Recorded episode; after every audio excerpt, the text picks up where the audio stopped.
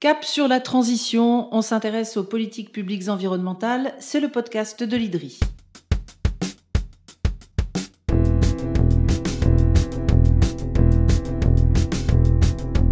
Bonjour et bienvenue dans les podcasts de l'IDRI, l'institut qui facilite la transition vers le développement durable. Et ça n'est pas une mince affaire, chaque épisode de ce podcast en atteste, grâce aux chercheurs de l'IDRI qui viennent à ce micro nous expliquer la complexité et la nécessité de cette transition. Le rendez-vous saisonnier de la COP arrive à grands pas. La 27e édition de ce sommet climat sous l'égide de l'ONU se tiendra en Égypte entre le 7 et le 18 novembre. Que faut-il en attendre? Quels sont les enjeux de ce rendez-vous? Dans un contexte international des plus compliqués la COP27 de Sharm el-Cher, c'est l'objet de cet épisode pour lequel on retrouve la directrice du programme climat de l'IDRI, Lola Valéjo. C'est parti Bonjour Lola Valéjo. Bonjour. Ça fait des années que vous participez en tant qu'experte du changement climatique à ces négociations des COP. Vous nous avez expliqué dans un précédent épisode de Cap sur la transition en quoi consistaient ces sommets, leur histoire, leur utilité. Alors quelques mots d'abord sur euh, ce contexte international dans lequel va se tenir cette 27e euh, COP.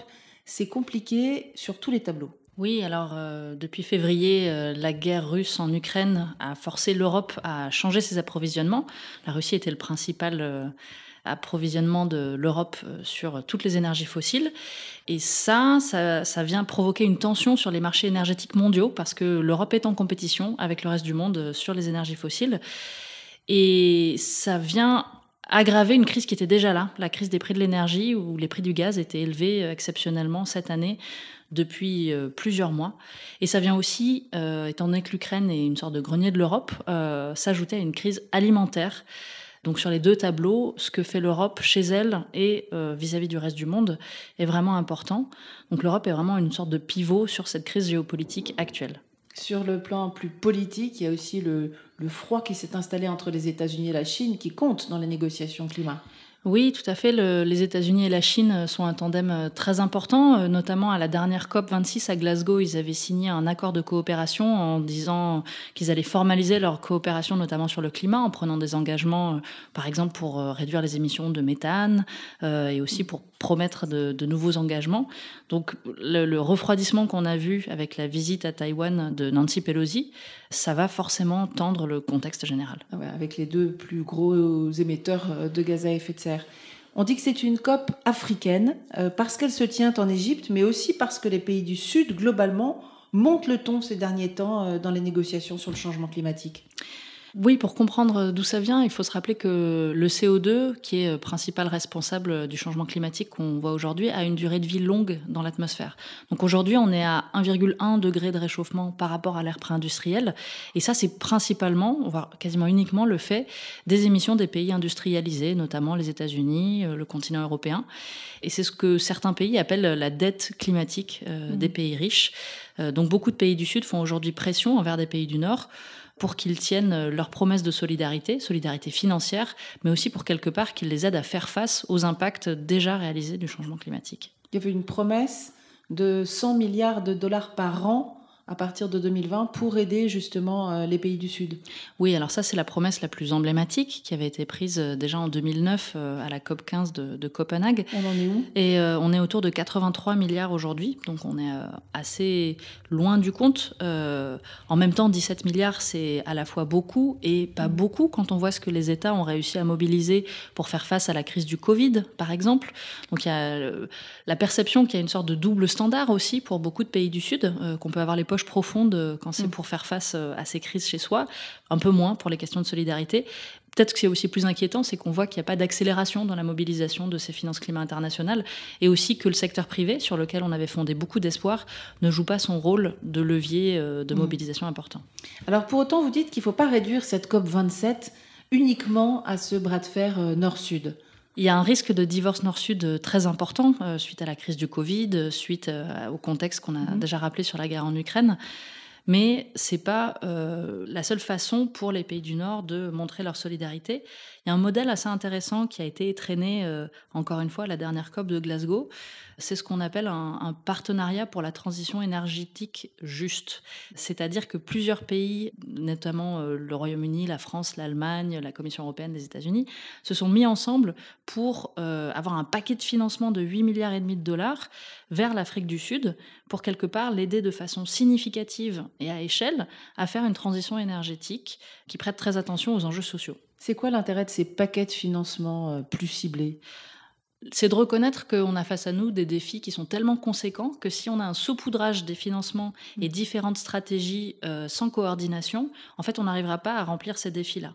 C'est aussi une façon, plus ou moins voilée, pour les pays du Nord, de quelque part euh, récompenser des pays qui ont pris des engagements ambitieux et volontaire sur les questions climatiques. Donc l'Afrique du Sud, c'est un pays qui s'est engagé pour la neutralité carbone et qui a considérablement relevé ses engagements de court terme de réduction d'émissions. Donc les pays du Nord disent on va vous aider, vous avez pris cet engagement. Et maintenant, ils réfléchissent à proposer des choses similaires à d'autres pays euh, comme l'Indonésie, le Sénégal euh, mmh ou l'Inde. Toujours au chapitre euh, des finances, Lola Valéjo, finance, c'est un point de crispation, il pourrait y avoir des discussions sur la question des pertes et préjudices. Est-ce que vous pouvez nous expliquer de quoi il s'agit?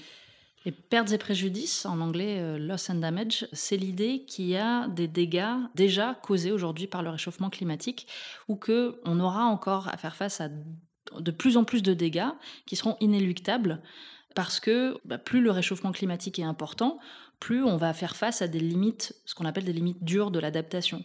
Même si on jetait beaucoup d'argent et qu'on avait des ressources illimitées, il y a des choses auxquelles on ne pourra pas s'adapter, on ne pourra pas faire face. Mhm. Donc on aura des pertes économiques euh, très importantes. Il y a aussi un aspect de justice très fort derrière ça, c'est que les pays les plus pauvres, qui sont euh, pour certains euh, les plus vulnérables, ont très peu contribué au réchauffement climatique actuel. Donc il y a un enjeu de, de justice et une demande assez ancienne finalement que certains pays devraient en quelque sorte être compensés pour euh, les effets du réchauffement climatique. Mais par exemple, quand euh, il y a un ouragan qui a fait des dégâts, c'est ce genre de choses-là dont on parle? Oui, tout à fait. Récemment, on a vu euh, à la fois un ouragan très important qui a ravagé l'État de la Floride aux États-Unis, mhm. mais aussi le Pakistan. Donc des dégâts et des vraies tragédies humaines.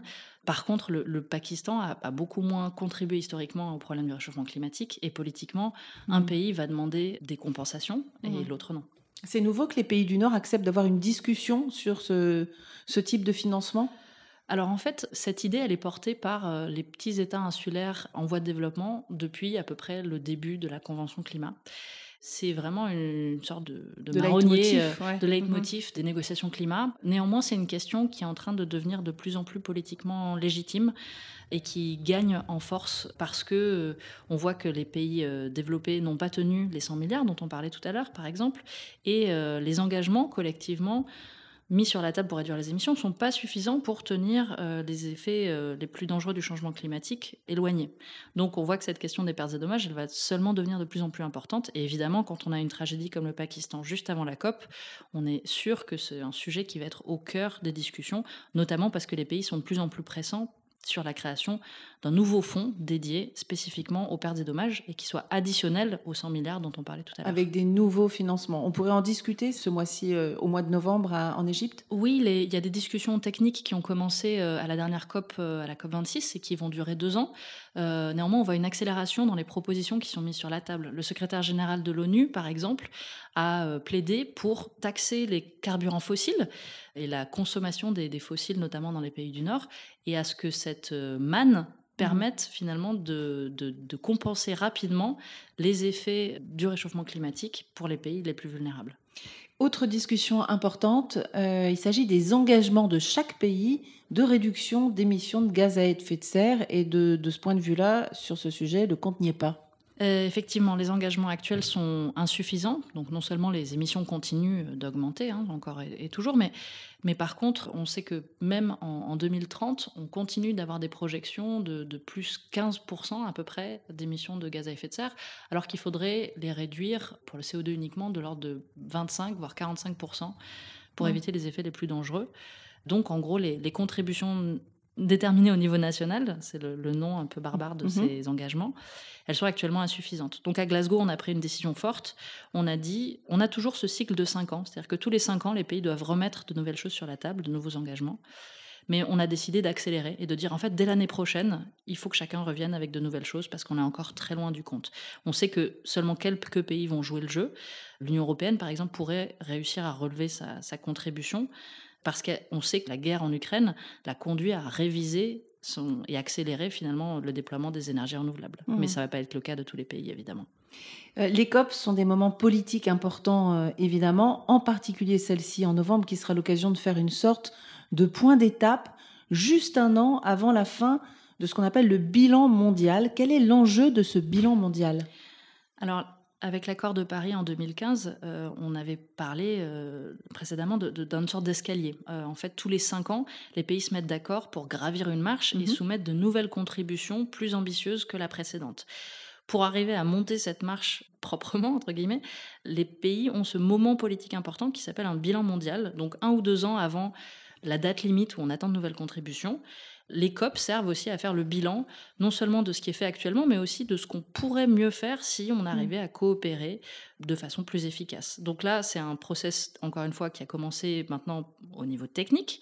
Donc on a des discussions qui impliquent aussi la société civile pour faire le point de tout ce qu'on discute euh, traditionnellement dans les COP. Et tout ça va avoir une conclusion à la prochaine COP, la COP 28, avec cette fois des messages plus politiques. Alors ce bilan mondial, en anglais, on appelle ça le Global Stock Take. Est-ce qu'on sait euh, concrètement ce qu'on compte pour établir ce bilan? Sur quels critères il s'établit C'est le nombre d'arbres plantés, c'est la dynamique de dialogue entre les pays, euh, le montant des, dégâts euh, au Pakistan ou ailleurs? Alors, il y a déjà beaucoup de processus euh, actuellement pour faire la transparence sur euh, ce que les pays euh, mettent sur la table en termes d'engagement climat. tous les ans, le secrétariat de la CNUC fait un, rapport de synthèse. Il y a aussi des efforts pour mieux comprendre les montants de finances climat mis par les pays développés, par exemple. Donc, en fait, on a déjà de la transparence sur ces éléments-là.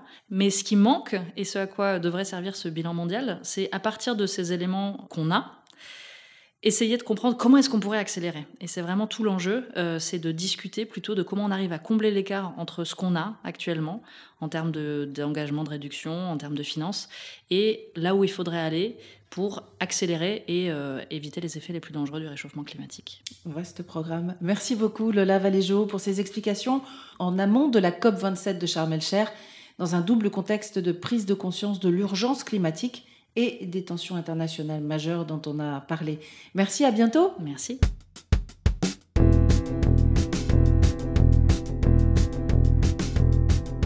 Et c'est la fin de cet épisode de Cap sur la transition.